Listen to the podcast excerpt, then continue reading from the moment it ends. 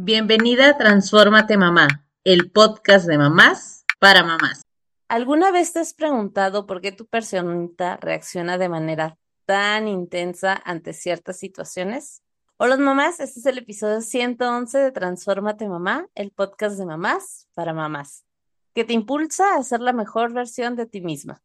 Y antes de sumergirnos en el contenido de hoy, necesito de tu ayuda para llegar a más mamás como tú Comparte el episodio con tus grupos, con tus amigas, con todas las mamis que conoces.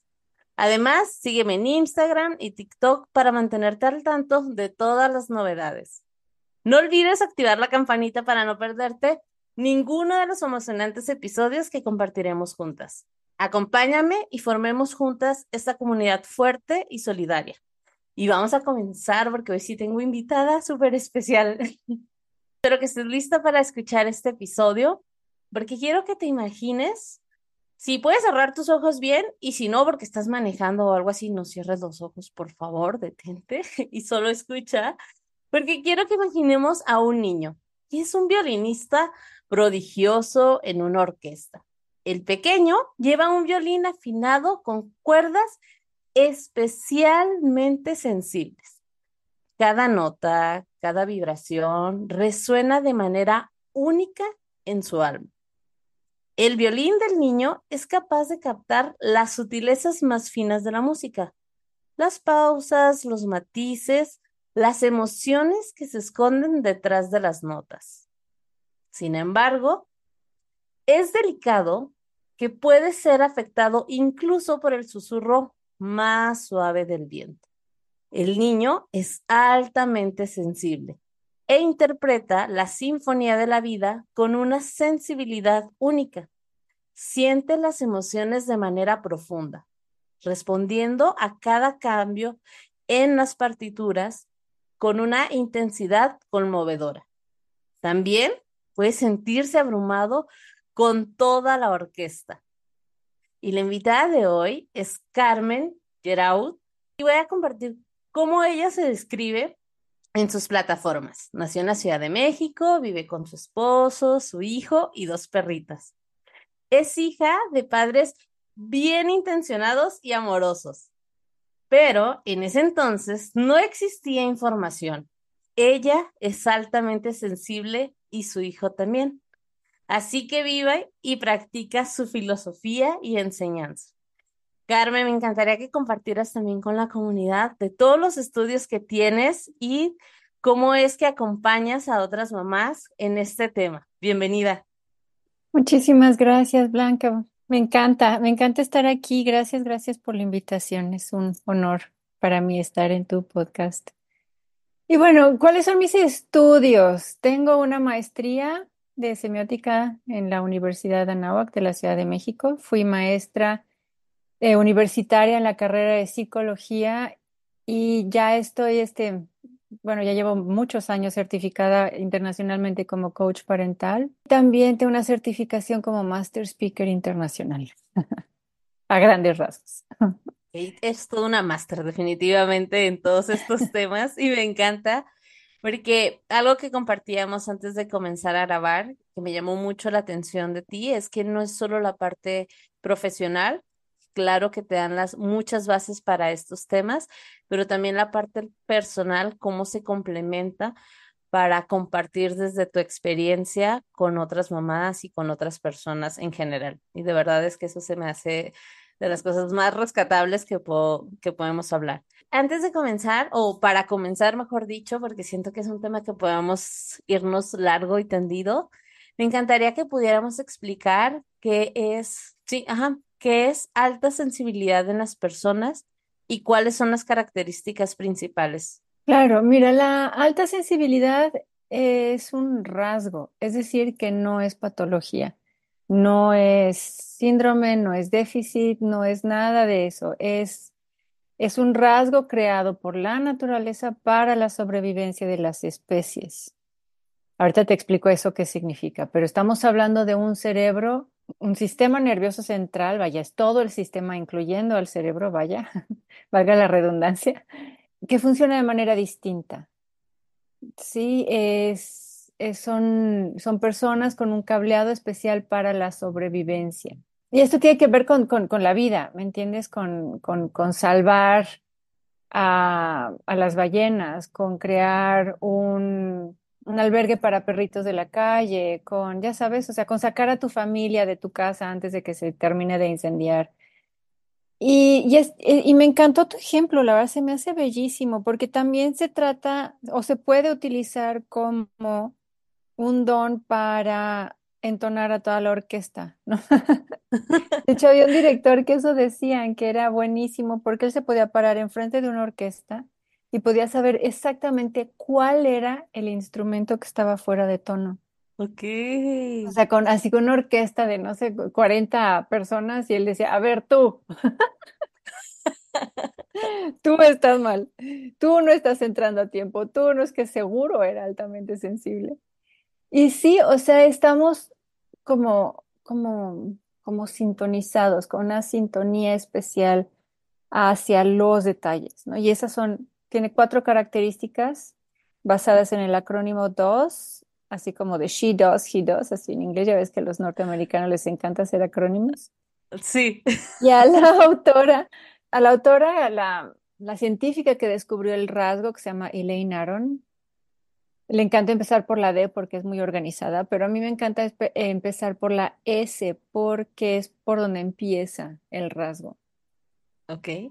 La S es la detección de sutilezas. Em, y es eso, ¿no? Están notando cualquier nota fuera de, están notando cualquier ruidito, cualquier zumbido, cualquier, o sea, en base a los seis sentidos, hasta el sexto sentido, ¿no? Porque tiene muchísima empatía, detectan Ok. cualquier cosita, cualquier sutileza, un objeto movido, algo fuera de lugar, em, algo que no, que no es lo habitual, por ejemplo, ¿no? Que llega, que llegan tus personitas a la casa y ven dos tazas, ¿no? En la mesa y mamá, ¿quién vino? ¿No? Ah, sí. Así que todos se dan cuenta, o al cualquier, este, los, los, los olores, incluso una memoria olfativa impresionante. Y a nivel piel, por supuesto, pues les molestan las etiquetas de la ropa, las costuras de los calcetines. Em, hay, tengo niños que, que no soportan usar otra tela que no sea algodón o así, o sea, porque ya luego, luego se llenan de ronchitas o les molesta, les pica, les estorba las mamás no saben qué hacer.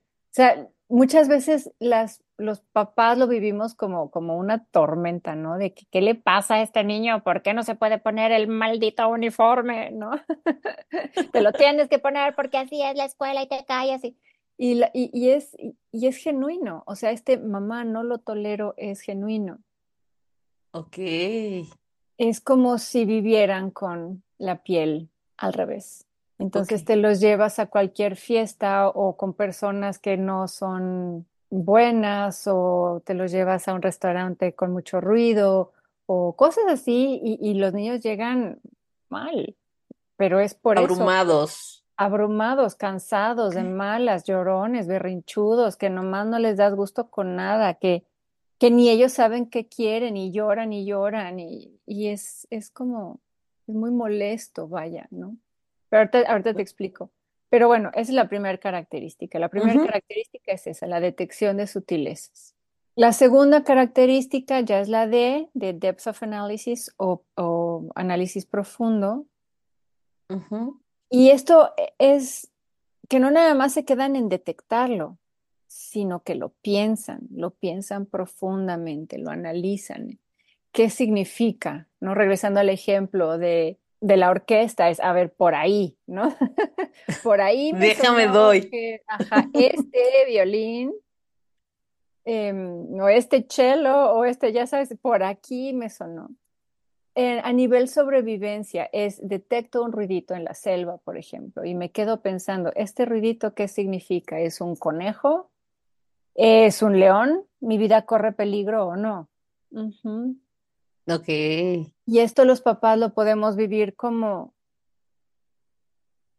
las preguntas que no los niños nos hacen, preguntas complejas para su edad o preguntas que se nota que estuvieron dándole de vueltas una y otra y otra y otra vez al mismo tema de por qué pasó esto en la película, por qué, este, tenía yo una amiga que decía, es que leerle un cuento a mi niño es horrible porque, a ver, mamá, no entiendo, ¿para qué tiró su zapatilla? Ya sabes, así como hiperrealizando todo, así que, que es estúpido, o sea, ya sabes, ¿y por qué nada más uno? Y va a correr horrible, así toda coja, y ya sabes, no, no, me hace sentido. Entonces digo, ya, se acabó la hora de la lectura con este niño, punto. Que bueno, yo no estoy de acuerdo, ¿no? Es mejor tener ese ping pong con el niño, pero, pero era tan horrible para ella que dijo, ya. Bueno, es que justo, ¿no? Creo que llega un punto, y más cuando desconocemos tal vez del tema, que puedes llegar a pensar de, pues es que así es el cuento y, o sea, ya te expliqué lo más que a mí me dio para explicarte en este momento, pero las preguntas hasta para ti son complejas de contestarle, ¿no? De, sí, pues, o sea, sí, qué malo el zapato, pero ¿cómo te explico que así va la historia? Porque va a pasar algo más con esto, espérame tantito. Sí. no, y luego te empiezan a preguntar así de, de, y mamá, ¿y dónde vive Dios, por ejemplo, ¿no? En caso de que sigan que sean la religión. ¿Y, a dónde? ya sabes, o sea, preguntas así súper espirituales que también dices, híjole, ¿qué le digo? ¿Qué le digo? ¿Qué le digo? O sea, que tienes que pensar, ¿no? Cuando se muere el abuelito, el perrito, pues no se quedan con la idea de que se fue al cielo, ¿no? A ver, no, no, no, a ver, explícame exactamente qué necesito saber. Y, y, y, por qué no puedo ver su cuerpo y por qué no, ya sabes, este, todo este tipo, o sea, que necesitan verdaderamente aterrizar ¿Qué es lo que está pasando? ¿Por qué? ¿Para qué? ¿Cómo? ¿Cuándo? ¿Dónde? Y, y, y, sí, llega un momento en el que es, es agotador, pero es eso, es esta cabecita que está programada para pensar más allá, para ver afuera de la caja, para traer ideas impresionantes, para, porque esa cabecita es la que va a generar todos estos conceptos, estas ideas, estas propuestas que van a salvar la vida de, ¿me entiendes? Entonces, o sea, ¿cómo voy a salvar a las ballenas? Si nadan por todo el mar y, no tengo, no puedo estar así atrás de ellas y entonces tengo que pensar en una forma, ya sabes, entonces salen, pero, y este pensar en una forma para lograrlo es darle vueltas, es sobrepensarlo. exactamente, es sobrepensarlo, es romper con todo lo establecido, es cometer errores y regresar y volverlo a pensar y volverlo a analizar, esto me funcionó, esto no, es, ya sabes. Y es este proceso, para eso es. O sea, para nosotros papás, digo, lo vivimos como un ya, auxilio. Pero la verdad es que tiene su para qué, ¿no? La tercera característica, y la mencionaste tú, es la sobresaturación, ¿no? Cuando, cuando tienes una orquesta, vamos a pensar en un muy mal ensayo, ¿no? En donde todo salió mal, todo mundo llegó tarde, nadie podía entonar bien sus, no, este, sus instrumentos, todos llega, eh, no entraban en el tiempo y, en fin. ¿Cómo va a estar ese director, no? No, ya, sí, ya, me estresó a mí, imagínate. Exactamente, tal cual. Esa es la sobresaturación. Es es, en inglés es la O de overwhelming, y la sobresaturación es eso, o sea, yo siempre lo explico como un embudo, ¿no? O sea, si tú una persona normal tiene un embudo bastante chico, digamos, la boca es bastante chica, detecta poca información y tiene un cuello de botella bastante amplio por donde puede pasar la información y, ya está, ¿no? Ay, que estamos echando mucha basura al mar. Uh, qué mal. Bueno, pues para cuando esté lleno de basura yo ya no voy a vivir, así que no es mi bronca. ¿No? Y ya está. Y esa fue la solución a su problema. Y con eso se siguió adelante con la vida bien contento. En cambio, un altamente sensible detecta el triple de información y tiene un cuello de botella bastante cerrado. Y entonces, claro que eso se sobresatura, como un, es como un embudo tapado, ¿no? lo llenas de piedras, de información súper compleja, de problemas, de ¿y cómo le voy a hacer? Y entonces se sobresaturan. Es el, y es lo que te decía yo, es el niñito que regresa de la fiesta mal, berrinchudo, llorón, que, que, que no, que le dices, bueno, ¿qué quieres? Y te dice, no sé, y llora y llora y llora, y ya sabes, es, eh, ¿por qué? Porque fue demasiado la fiesta. O sea, la fiesta fue como esta orquesta desentonada, ¿no? Para él. O sea, son demasiados estímulos para él Ajá, que llega el punto donde, o sea, sí, como cuando andas todo el día en la calle, ¿no? Y que dices, híjole, ya por favor, necesito mi paz por un momento, pero todavía más intenso en los niños y en las Así, personas en general. Así es. Sí, sí, sí. Sí, o sea, imagínate tal cual a una persona con la piel al revés, la cantidad de información que recibe, todo lo que le molesta, los zapatos que le aprietan, la, ya sabes, el, el smog, los coches, el ruido, los claxons, la gente, el movimiento, todo esto hace que, que, que las personas, aún adultas, se sobresaturen. Ahorita, si quieres, podemos regresar a este punto de la sobresaturación. Eh, me gustaría llegar a la cuarta característica, que es la E de mm, alta emotividad y alta empatía. El hemisferio derecho del cerebro irriga más sangre. Tú sabes, ¿no? El hemisferio izquierdo es donde se encuentran todas las áreas de las matemáticas, la lógica, la lingüística, toda esta parte, ¿no? Eso sería como el abogado de la casa. Y en el hemisferio derecho es como el hippie, ¿no? Es el hippie del edificio, es el que le encanta todo lo no, este, todo lo no verbal, todo el espíritu de las cosas, la energía, la, el amor, la empatía, todo este rollo, ¿no? Claro que cuando estamos hablando de personas extremadamente empáticas hacia el dolor de los demás, por ejemplo, ¿no? Los patos bañados de petróleo.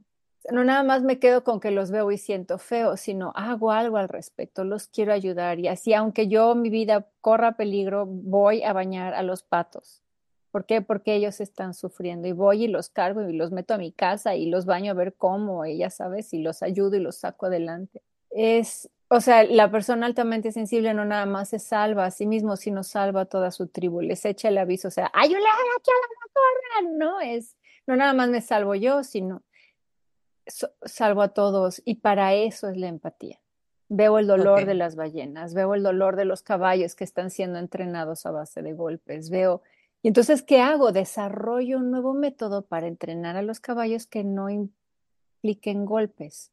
O sea, ahí sí ya dependería de, de lo que es la rama, ¿no? De las personas, porque hay cincuenta mil ramas en donde ah, podemos nosotros aplicar nuestra inteligencia, nuestro amor, nuestra empatía, nuestra manera de cambiar el mundo. Pero para eso es el rasgo. Carmen, a ver, no es una patología, entonces, ¿cómo podemos detectar cuando se tiene este rasgo? Sí, o sea, no te lo van a decir como, como tal vez cuando dices, ah, bueno, ok, tiene autismo o es un niño autista, o no sé, ¿cómo, cómo se trabaja en este caso? ¿Cómo las mamás lo pueden detectar, los, los papás, los cuidadores? ¿Y qué se tiene que hacer también, ¿no? O sea, ¿qué, qué sigue? Porque ahora, cuando me dices, no es una patología, entonces, ¿con quién voy o cómo, cómo lo, qué hago ahora sí con esto? ¿Qué hago con este paquete?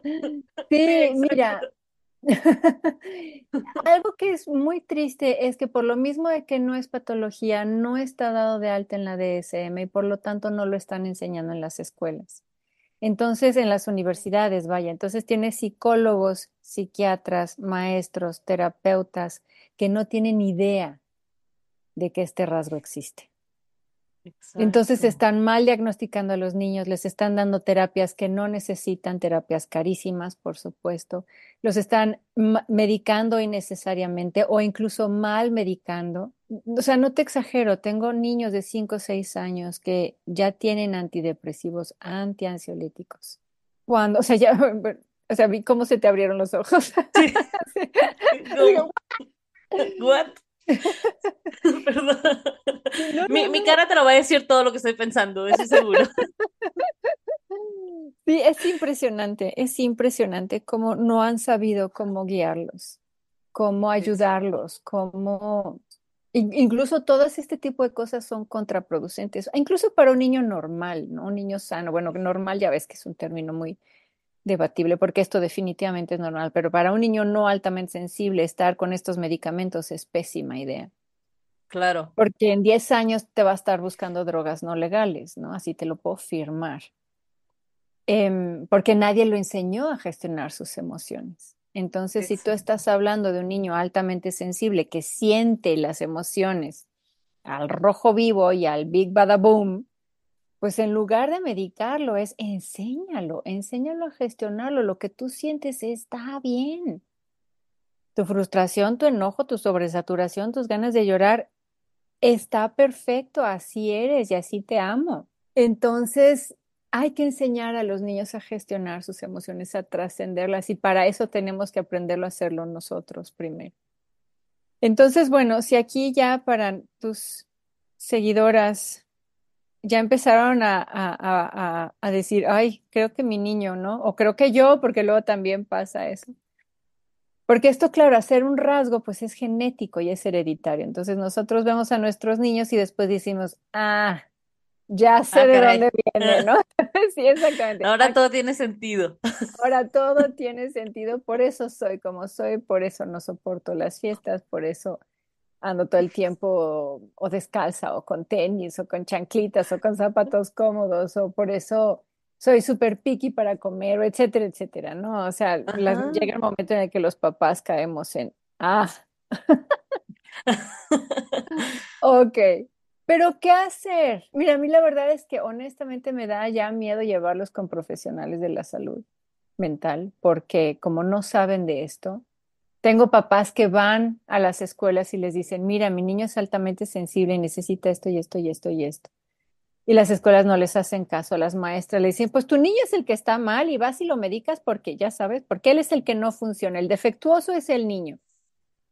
Y entonces van con los terapeutas o van con los psicólogos o van con los psiquiatras y les dicen, oye, mi niño está diagnosticado como altamente sensible y se empiezan a reír los terapeutas de los papás, ¿sabes? Entonces, a mí ya me da miedo, o sea, yo no sabría decirte con quién llevarlo o con quién no llevarlo. He visto pruebas así, que o sea, que las mamás me las dan, ¿no? Y entonces es como, es como un circulito, como de esos circulitos de porcentajes, ¿no? Entonces, tu niño tiene 25% de posibilidades de esquizofrenia tiene 10% de posibilidades de, ya sabes, puras enfermedades mentales que dices, a ver, eh, ¿qué? ¿Y yo qué hago con esto? Claro. ¿Esto de qué demonios me sirve saber que mi niño es 25% esquizofrénico? O sea, ah, no. No, y que si realmente a esa edad, desconozco, no soy profesional de la salud, siempre lo he dicho, como mamá, o sea, y en muchas ocasiones en diferentes episodios han salido el tema. Es que si me lo está diciendo el profesional de la salud, pues yo confío en que eso es, porque yo no soy experta, yo no soy una profesional de la salud, él lo es, él me está diciendo esto. Si justamente si a mí me dicen que tengo que medicar a mi hijo por o a mi hija, a mi personita, a mi adolescente, pues lo voy a hacer porque confío en que así debería ser. Hay un profesional que me lo está diciendo pero cómo al final estos rasgos se pueden confundir con otras patologías cuando tal vez las necesidades y los desafíos que ellos o ustedes o en general, las personas altamente sensibles se, se enfrentan son diferentes, que se pueden manejar de manera diferente, supongo también. Claro, de una manera totalmente sana. Mira, es muy normal que los confundan con autismo, con Asperger nivel 1, un, así un autismo muy leve, ya cuando te dicen eso es no. Yo digo que el autismo no exista, pero todo el tiempo los están mal diagnosticando con eso. Los diagnostican mucho también con, con síndrome de procesamiento sensorial, con TDA y TDAH, em, el déficit de atención, vaya, para quienes no sepan decirlas y déficit de atención de hiperactividad y todo este rollo, ¿no? O sea, los están mal diagnosticando todo el tiempo. Cuando yo era maestra universitaria, el 20% de mi salón había sido medicado con Ritalin. Y casualmente el 20% son los altamente sensibles. Ok. Y ellos me decían, pues yo no sé para qué me dieron esto, pero pues me lo tomé. Y yo, pues, pues sí. Pues sí, pero no. Pero no, exactamente. Ahora, ¿cuáles son estos desafíos más comunes que, que enfrentan las personitas con alta, eh, alta sensibilidad? Por ejemplo, cuando empiezan ya a relacionarse en un ámbito, justamente ahorita pensaba en el ámbito escolar, donde volvemos al tema, si los profesionales de la salud todavía no es algo que esté eh, no sé, sobre la mesa para ellos, ahora hablando en lugares como escuelas y otro tipo de, pues ya ni siquiera en la comunidad en general, eh, justamente los pueden estar mal diagnosticando o pensando que, no sé, hasta caer en el clásico de lo hace por berrinchudo o lo hace Claro, por sí, llamar la por llamar la atención, ¿no? atención. Ujú. Exacto. Eh, ¿cuáles son estos desafíos que normalmente eh, o son los más comunes que se encuentran? Sí, bueno, empezando desde la familia, ¿no? Como dices, que empiezan con que, ay, ya te tomó la medida, ay, ya no sé qué, ay, qué exagerado, ay, no seas payaso, ay, no, no sé qué, eso que estás sintiendo está mal, eso que estás pensando está mal, tu interpretación del mundo está equivocada, ¿no? Eso es, es- o sea, eso es ya empezando de ahí. Porque eso es gravísimo, porque los niños no dejan de confiar en nosotros. Dejan de confiar en sí mismos. Entonces, esto que yo estoy detectando, si mi mamá me dice que no es cierto, entonces yo creo en mi mamá, entonces dejo yo de detectar. Y entonces este superpoder, pues se pierde. Y, no nada más se pierde, sino, pues, digamos como que se vuelve en mi contra, ¿no? Porque entonces empieza un, un ruido interno complicado de, de yo estoy detectando esta cosa, por ejemplo, ¿no? Yo estoy detectando que este tío mío no es buena persona. Y mi mamá me dice que no, que es lindísimo. Bueno, pues entonces yo creo, pero el tío se me acerca y yo no soporto que se me acerca y entonces empieza como esta, este pleito interno, ¿no? Entonces me tengo yo que aguantar porque mi mamá me dice que es buen tío y ya años después resulta que el tío era una cochinada, ¿no? Es, o sea, y, y es el, pero yo lo sabía y no hice nada. Otro de los problemas gravísimos de la sobresaturación es cuando nosotros seguimos saturando a nuestros niños, por ejemplo, como dices tú, en una escuela que no es adecuada para el niño, en una vida diaria que no es adecuada para el niño, etcétera, etcétera, los niños se empiezan a enfermar. Y aquí ya depende qué tipo de enfermedad, o sea, puede ser física, ¿no? Con gripitas, dolores de cabeza, dolores de pancita, alergias, es muy típico que estén llenos de alergias, cositas así que se enferman físicamente y los dejas dos, dos días en la casa y mágicamente se componen. No es que sea psicológico el tema, sino que es un tema de sobresaturación. O también se empiezan a enfermar a nivel emocional, ¿no? Empiezan con depresión, ansiedad, etcétera, etcétera, que hay que, o, o sea, aquí lo interesante es que lo que hay que cambiar es la vida del niño, el entorno del niño, porque llegan mucho conmigo los papás y me dicen, ¿cómo cambio al niño? No, el niño ¿cómo te no explico? exacto, ¿cómo te explico? O sea, eh, eh, es, como dices tú, esta personita es una persona completa. Claro, con su personalidad, su temperamento, su rasgo y merece todo nuestro respeto y toda nuestra aceptación de quién él o ella es. Entonces, es una personita completísima, no más chiquita. exacto. Entonces, mi trabajo no es cambiarlo, sino darle el entorno correcto para que florezca. Entonces, si lo que necesita es menos saturación, bueno, pues entonces no lo llevo tanto tiempo a la escuela, digo, perdón, a las fiestas, ¿no? O lo cambio de escuela, porque esta escuela, pues sí, o sea, estamos hablando de un niño súper inteligente, de altas capacidades, que no soporta el ritmo de esta escuela. Entonces, por más inteligente que sea, que yo estoy súper orgullosa de que es de altas capacidades y ya está en quinto de primaria a los cinco años, y ya sabes, ese tipo de cosas, pues sí, ahórrate tu ego, mamá, por favor, y dale niño, guárdalo, ajá, en un cajoncito con un moño rojo, y dale a tu hijo lo que necesita, mételo a una escuela.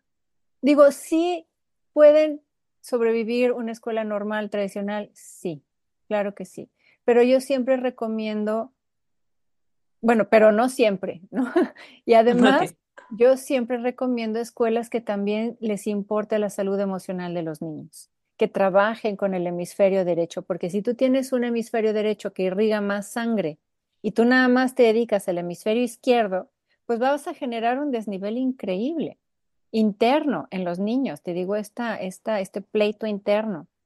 Entonces tengo Claro. que ser racional, pero soy súper emocional y etcétera, etcétera. Entonces una escuela que les enseñe junto con nos, o sea, porque la esc- no es trabajo de la escuela, sino junto con nosotros, a trascender las emociones, a manejar todo este tema de la conexión interna, de por qué estoy sintiendo lo que estoy sintiendo. Si estoy sintiendo enojo, bueno, esto significa que un límite fue transgredido. ¿Cuál fue el límite que fue transgredido? ¿Qué voy a hacer yo al respecto? ¿Cómo voy a establecer límites? ¿Sabes? O sea, empezar a entender qué me están diciendo las emociones en lugar nada más de drogarlas, es, a ver, Claro. espérame, ¿qué, ¿Qué significa esto? ¿Qué hago con esta información? Porque eso son las emociones, es, información. Entonces, ¿qué hago yo con esto, no? Que me pusieron aquí, en la cabezota, ¿no? O en la pantorrilla, o en el corazón, no sé dónde lo sientas, en los brazos, ¿no? ¿Qué hago yo con esta información? ¿Cómo me quedo con ella? ¿Cómo recibo el mensaje y cómo salgo adelante? Y bueno, ese tipo de escuelas normalmente son las Waldorf, la Reggio Emilia, las Montessori, todas esas escuelas alternativas que tienen una atención personalizada y que van al ritmo del niño. Y si es un niño súper inteligente de altas capacidades, perfecto. Vamos a trabajar el otro hemisferio que seguro lo va a tener súper inmaduro. Por ejemplo, dentro de estas características que podemos, o estos aspectos, no sé, es que tengo como varias cosas aquí. Esta, este tema del movimiento puede ser que para muchos el hecho de que, no sé, ir a la escuela y la escuela tradicional que te dice todos sentados poniendo atención al pizarrón y cada vez creo que se está tratando de cambiar más esto, pero todavía para muchos maestros, para muchas maestras, educadores, es como, es que el niño tiene que aprender a estar sentado.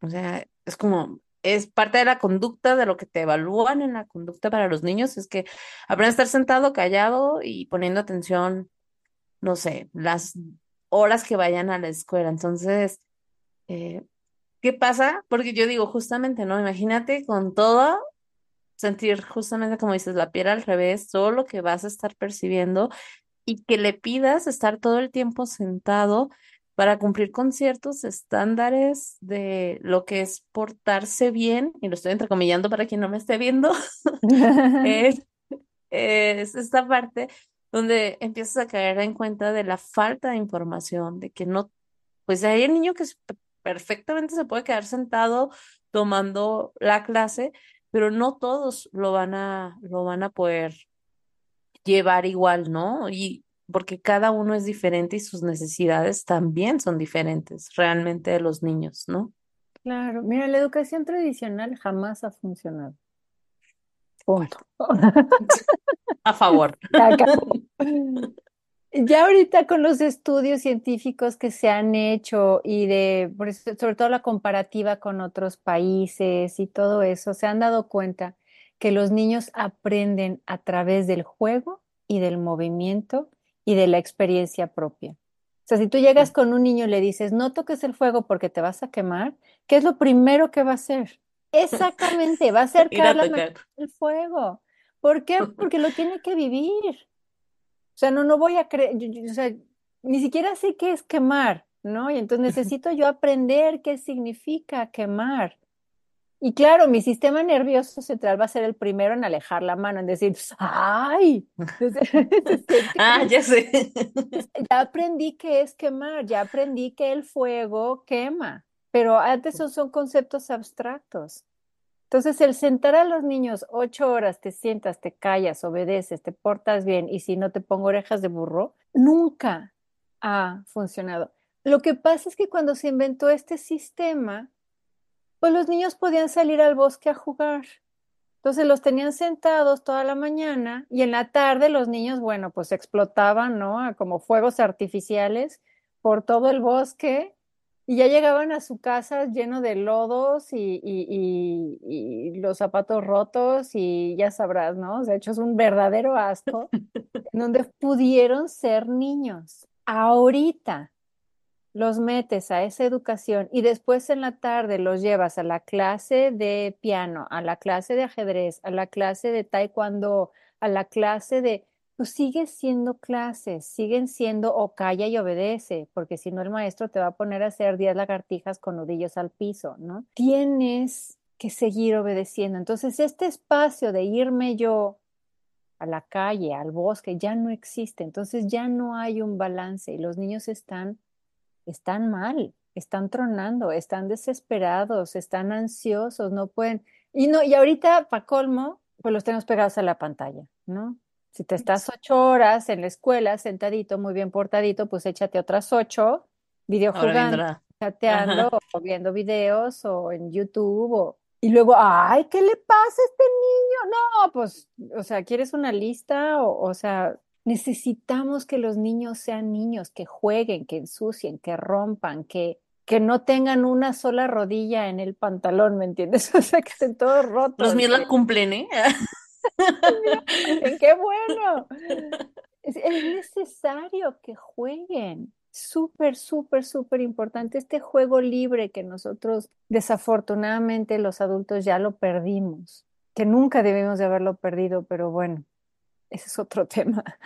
Em, necesitamos que ellos jueguen. Si ya las calles son peligrosas, pues llévalos al parque, ¿no? Llévalos o permite que hagan un desastre en tu sala, no sé, pero pero es muy importante, así como básico en la vida, permitir que ellos sigan jugando. Creo que eso está dentro de las estrategias justamente y las recomendaciones que, digo, en general a los niños, esta parte del juego y hasta en los adultos, como bien mencionas, algo que se ha perdido o que en algún punto nos hicieron creer que solo los niños deberían jugar y ahora ya ni los niños, pero bueno, justamente es cambiar esta parte lúdica que es la mejor manera realmente hasta de aprender.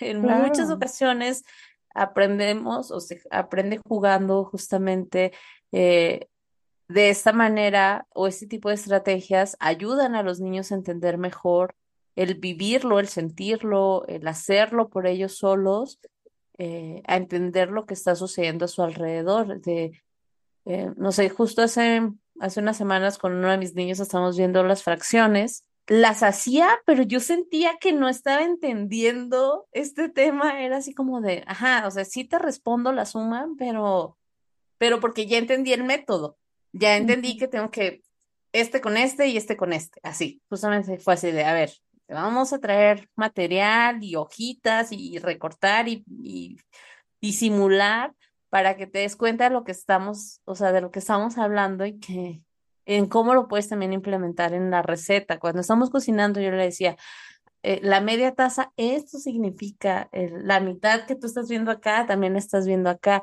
Como hacer esta comparación, pero como en la vida, en, la vida real, porque una cosa es justamente a veces el solamente contestar por contestar o aprenderte estos métodos, pero no, no realmente entender qué estás haciendo con esta información.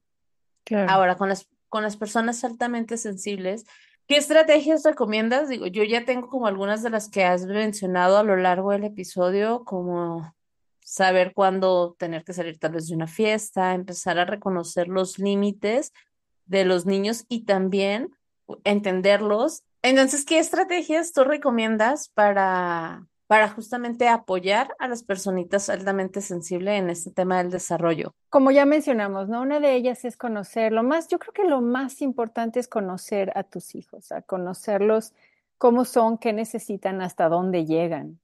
Eh, los niños todavía son sumamente espontáneos y ellos saben qué es lo que necesitan. Básicamente nuestro trabajo es nada más tomar nota. Em, si yo ya me di cuenta que una fiesta no la soporta, no soporta cinco horas de, fiesta, bueno, pues me voy antes, ¿no? O le doy una siesta antes para que aguante un poquito más. O no voy a la fiesta y ya, ¿no? Luego hay papás que están desesperados que dicen, es que yo le quiero hacer su fiesta de tres años, de cinco años, de trece años, de quince años y no quiere. Bueno, pues no quiere ya. No quiere, sí. Guarda tu sueño de la fiesta de 15 años en una cajita. y Hazte la otra vez tú. Exactamente, hazte la otra vez tú. Y, y ya, o sea, no, ¿Por qué? Porque, porque, porque tiene su precio, ¿no? Lo que decíamos hace ratito, lo sobresaturas y vas a pagar tú el precio. Entonces no vale la pena. O sea, lo vas a pagar tú como mamá y lo va a pagar el niño también, ¿no? Entonces no vale la pena. O sea, es como toda la familia se desbalancea nada más por esta negligencia de, de no Tenemos que hacerlo. Ajá, de tenemos que hacerlo o no, o no darle lo que necesita. No tienes que cumplir con el estatuto social y tenemos que quedarnos en la fiesta hasta que partan la piñata. Y el niño ya harto desesperado de malas que dices, no, no, o sea, bye. Pues me falta la piñata, pues qué caray. Jalas a tu chiquillo y te Ahí para la otra. Ahí para la otra, sí, sí, a ver si el año que entra aguantamos tres minutos más. O sea, punto, ¿no? Es, es sí, es conocer a tus niños, conocer sus límites, conocer incluso qué es lo que les gusta, porque te puedo decir que el arte funciona de maravilla, ¿no? Ponerlos a pintar, a bailar, a cantar, a, a, contar historias, pero no a todos los niños les gusta lo mismo. Entonces, este, a mí me encanta pintar y a mi hijo no. ¿no? Y está bien. Y está bien. O sea, yo estoy traumada, pero está igual, agarré mi trauma, lo metí en mi cajita. y se acabó porque no, a él no, no es lo suyo. Claro, claro. Entonces, pero cuando tú te das cuenta que, que sí funciona, que sí es lo suyo, entonces, pues nada más crea el espacio, ¿no? Pero sí es muy importante con que vayan dos o tres veces a la semana a hacer ejercicio y el resto de las tardes de la semana darle la tarde libre para tirarse a leer un libro, para ver el techo, para... Eso sí, pantallas no, por amor de Dios, por favor, por favor, se lo suplico, no pantallas, no redes sociales, no celulares, no nada de esto. Y eh, podemos hacer otro podcast nada más de eso, ¿no? ¿Cuáles son los efectos de las pantallas en los niños? Del uso de tecnología que está alarmante, alarmante, alarmante. Pero este, este espacio de nada, o sea, lo que necesitamos es que vacíen su embudo, este, este espacio de la desaturación. Y las pantallas saturan más. Entonces son completamente contraproducentes. Son dañinas por donde la veas, ¿no? Por donde lo busques. Entonces necesitamos buscar este espacio en donde los niños hagan su tiradero, su cochinero, pinten o canten o bailen o lo que sea, ¿no? Pero este, este, incluso el juego libre también, es muy importante este espacio de juego libre en donde yo y mi imaginación y a ver a dónde vamos a dar y ya está, y no necesito más. Otra cosa muy importante es eh, tiempo en la naturaleza, lo que decíamos hace rato, ¿no? Los niños antes se salían a jugar al bosque y ya no hay bosques. ¿Qué voy a hacer, no? Entonces, bueno, pues vámonos a un parque, vamos a encontrar un cuadrito de pastito y ahí nos sentamos a leer un libro descalzos, no sé, pero es muy importante el contacto con la naturaleza, con los árboles, el, el espacio, o igual, no sé, irnos el fin de semana, ¿no? A, a un lugarcito cerca de la casa o no sé, pero es muy importante este espacio, porque la naturaleza pues sana sana por sí misma y los niños necesitan de esta sanación, de este contacto. Vaya, nosotros también, por supuesto, ¿no? Tanto estrés y tanta locura que vivimos nos cae bien a todos. ¿Qué más? El contacto con los animalitos, el... O sea, pero a grandes rasgos es eso, es conocer a tu niño ver qué es lo que sí le funciona para ellos, incluso llorar, ¿me entiendes? Ajá. ¿Qué, qué, le funciona a mi niña? Pues, o a mi niño también, o sea, porque esto no es de niñas, ¿no? ¿Qué le funciona a mi personita? Llorar y llora media hora, 40 minutos, está bien. Que llore, que lo saque, que se desahogue, no pasa nada. Aquí es cuando el llanto es sanador. Ok. O sea, no, no, este es un, no es un llanto de pidiendo auxilio, sino es un llanto sanador que necesito sacar todo lo que traigo acumulado, vaya, ¿no? Y, y, y ya, ¿y qué haces? Pues nada, te quedas ahí, lo abrazas, lo contienes, le pasas pañuelos y lo enseñas a trascender sus emociones. Ah, la comida. La comida es súper importante. Mm, Este, por supuesto, no comida artificial, procesada, todo eso.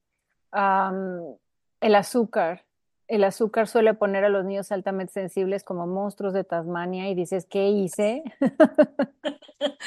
Me están rompiendo mi casa, ¿qué es esto? Y no es el niño, sino el azúcar, ¿no? Ok. Me ha pasado así de que es que este niño se porta fatal y no sé qué. Bueno, ¿qué desayuna? ¿No? Ah, pues cereal. ¿Y qué come? Ah, pues buñuelos. Dona con chocomilk. Dona con chocomilk. Este, no, pues reina, o sea, ¿cómo te explico que, que el, el niño no es el problema? O sea, empieza a dar verduritas y vamos a hablar de una personita con la cual puedas hablar. Me encanta. Antes de cerrar el episodio, digo, yo de verdad es que aquí me puedo seguir contigo, pero justamente hay dos cosas que me gustaría antes de cerrar. Número uno, las personas que estamos alrededor, cómo, cómo podemos identificar y cómo podemos de alguna manera apoyar. No sé, tal vez yo pensaba en, si veo que está saturado, pues tal vez necesito yo también darle su espacio, enseñarle a mis personitas a que deben aprender a darle espacio a los otros niños eh, no sé, ser también ellos a practicar su empatía hacia, hacia los niños altamente sensibles y a las personas en general. Y número dos, este, también me encantaría que compartieras cómo es que tú ayudas a otras mamás, papás, familias con este tema, donde ya tengo las redes sociales para que puedan seguirte porque compartes muchísima información y me encanta. Entonces, esos dos puntos, nada más antes de cerrar. Sí, claro, mira, estamos hablando de que se trata del 20 al 30% de la población humana que es altamente sensible. Entonces, de que vas a conocer a alguien altamente sensible, lo vas a conocer, no hay manera de escaparse. Entonces, lo primero es eliminar los juicios, ¿no? El, el, esta persona es rarita, esta persona es muy chillona, esta persona, este niño es muy, ya sabes, este, ya, o sea, exactamente, olvidémonos de los adjetivos calificativos, etiquetas y demás y empezar a observar. Otra forma de ayudar es decirle a la mamá, ¿no? Oye, pues hay un rasgo. Oye, un podcast buenísimo y hay un rasgo. ahorita te lo paso. Hay un rasgo que habla de este tipo de niños y se me hace que tu niño puede ser así. Em, cuando los niños están sobresaturados, lo mejor es darles el espacio para que ellos se desaturen a su forma, a su manera. Y la única forma de que los niños sean empáticos con otros niños es cuando lo aprenden a través de nosotros. Entonces, si yo soy empática con mi niño, de te sientes así porque pasó esto y te entiendo y no pasa nada y vas a seguir siendo amado aunque te enojes, ¿no? Y, avientes las cosas y, y entonces cuando ellos ven a otro compañerito en la escuela que se enoja y avienta las cosas, ellos en lugar de tratarlos con juicios o castigos, los van a tratar con, pues te enojaste, no pasa nada, enójate, te sigo queriendo. Está bien. Amigo, está bien, no hay bronca. Pero no hay otra forma de enseñarle empatía si no es a través del ejemplo. Me encanta. Muchísimas gracias, Carmen. Ahora sí, cuéntanos cómo ayudas a otras familias con este tema. Con este tema, mira, en mi página web, que es hijos, bueno, www.hijosaltamentesensibles.com, ahí está el test que me decías, bueno, ¿y qué hago, no? Vea mi página. Número uno. abre internet. exactamente, abre internet, vea mi página web. Este, y ahí está el test, está completamente gratuito porque Elaine Aron lo da gratuito, entonces yo no me voy a poner a cobrar por algo que la científica que lo descubrió no está cobrando. Es, y, yo, lo único que hice fue traducir el test de Elaine Aron, es lo único. Ok. Y ahí viene, está muy fácil, es cierto o falso, y en base a la cantidad de preguntas podemos saber si es altamente sensible o no. Hay unas preguntas que son claves, porque luego me dicen, pues es que tuve muy, muy pocos ciertos, pero si tuviste estas cuatro ciertas, es que sí, ¿no? Ya no hay para dónde hacernos. Ahí mismo en mi página web está el curso, está grabado, está con toda la explicación, está a un precio súper, súper, súper accesible.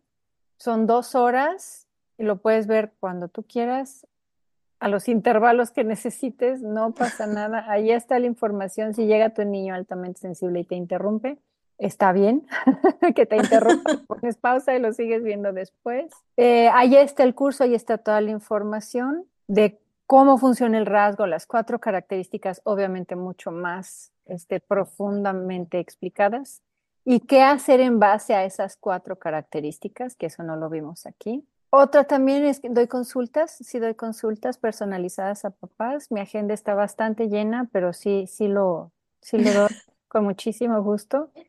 Porque luego me dicen, es que ya vi el curso, ya, ya leí el libro y todavía tengo dudas. Me parece perfecto. Tengo también un libro de venta en Amazon que se llama Hijos altamente sensibles y es un libro muy cortito para leer junto con tu hijo o hija, ¿no? Ah, Para que ellos sepan cómo son, por qué son así, de qué sirve ser así. ok. Está en blanco y negro para que ellos lo puedan colorear, porque es muy importante que los niños sepan qué, o sea, cómo son y qué necesitan para estar bien. Entonces, para que ellos puedan poner un límite de mamá, ya estoy cansado, mamá, ya no puedo más, mamá, hoy no quiero ir a la escuela y no es el fin del mundo, ¿no? Estoy sobresaturado, me siento mal, X. Y saber que no es flojera o que no te está tomando la medida, saber que es saturación, que necesita sentirse seguro, por poner un ejemplo, ¿no? Que, que nos Ajá. estamos yendo en contra de lo que es el deber ser.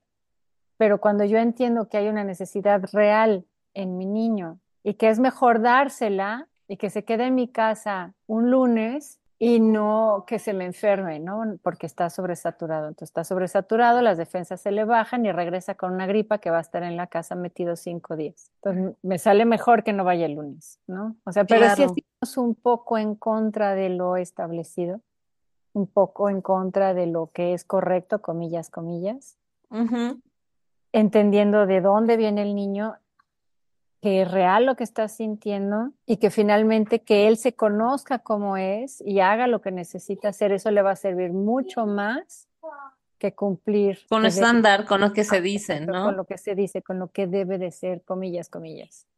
Exacto. Solamente, de verdad es que obviamente el episodio nunca va a ser suficiente para abarcar tanta información y seguramente llegan nuevas preguntas porque conforme ibas diciendo las cosas, yo, ya sabes, mi mente acá estaba como, con- queriendo preguntar mil cosas.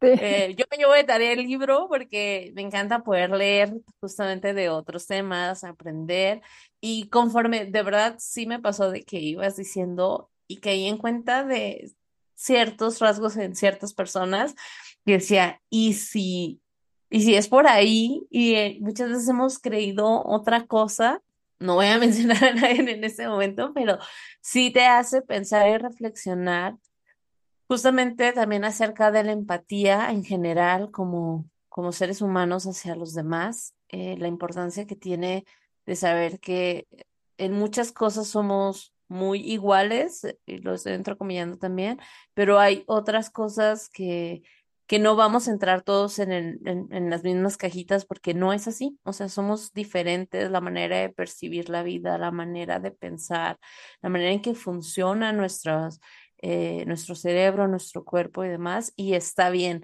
Entonces, creo que el abrir estos temas también, el, si a, si a otra mamá también le hizo sentido lo que estabas diciendo, se sentía identificada con, ah, yo, yo he pasado por esto.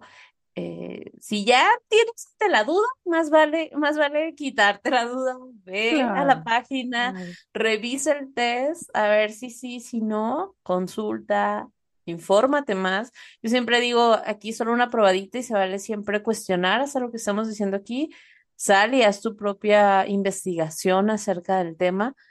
Eh, eso es súper importante y no quedarnos nada más eh, con una fuente, sino adelante. Sal y conoce más acerca del tema porque tal vez es algo que no habíamos escuchado y que justamente hasta tal vez tenemos un mal diagnóstico en algún caso por, por esta falta de información que hay sobre ciertos temas, ¿no?